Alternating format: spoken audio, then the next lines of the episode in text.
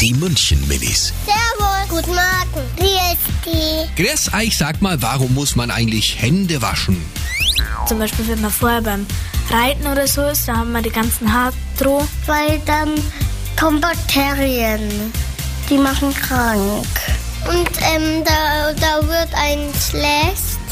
Und dann kö- müß- könnte man spucken. Nach dem Kindergarten muss man immer die Hände waschen. Oder nach dem Klo.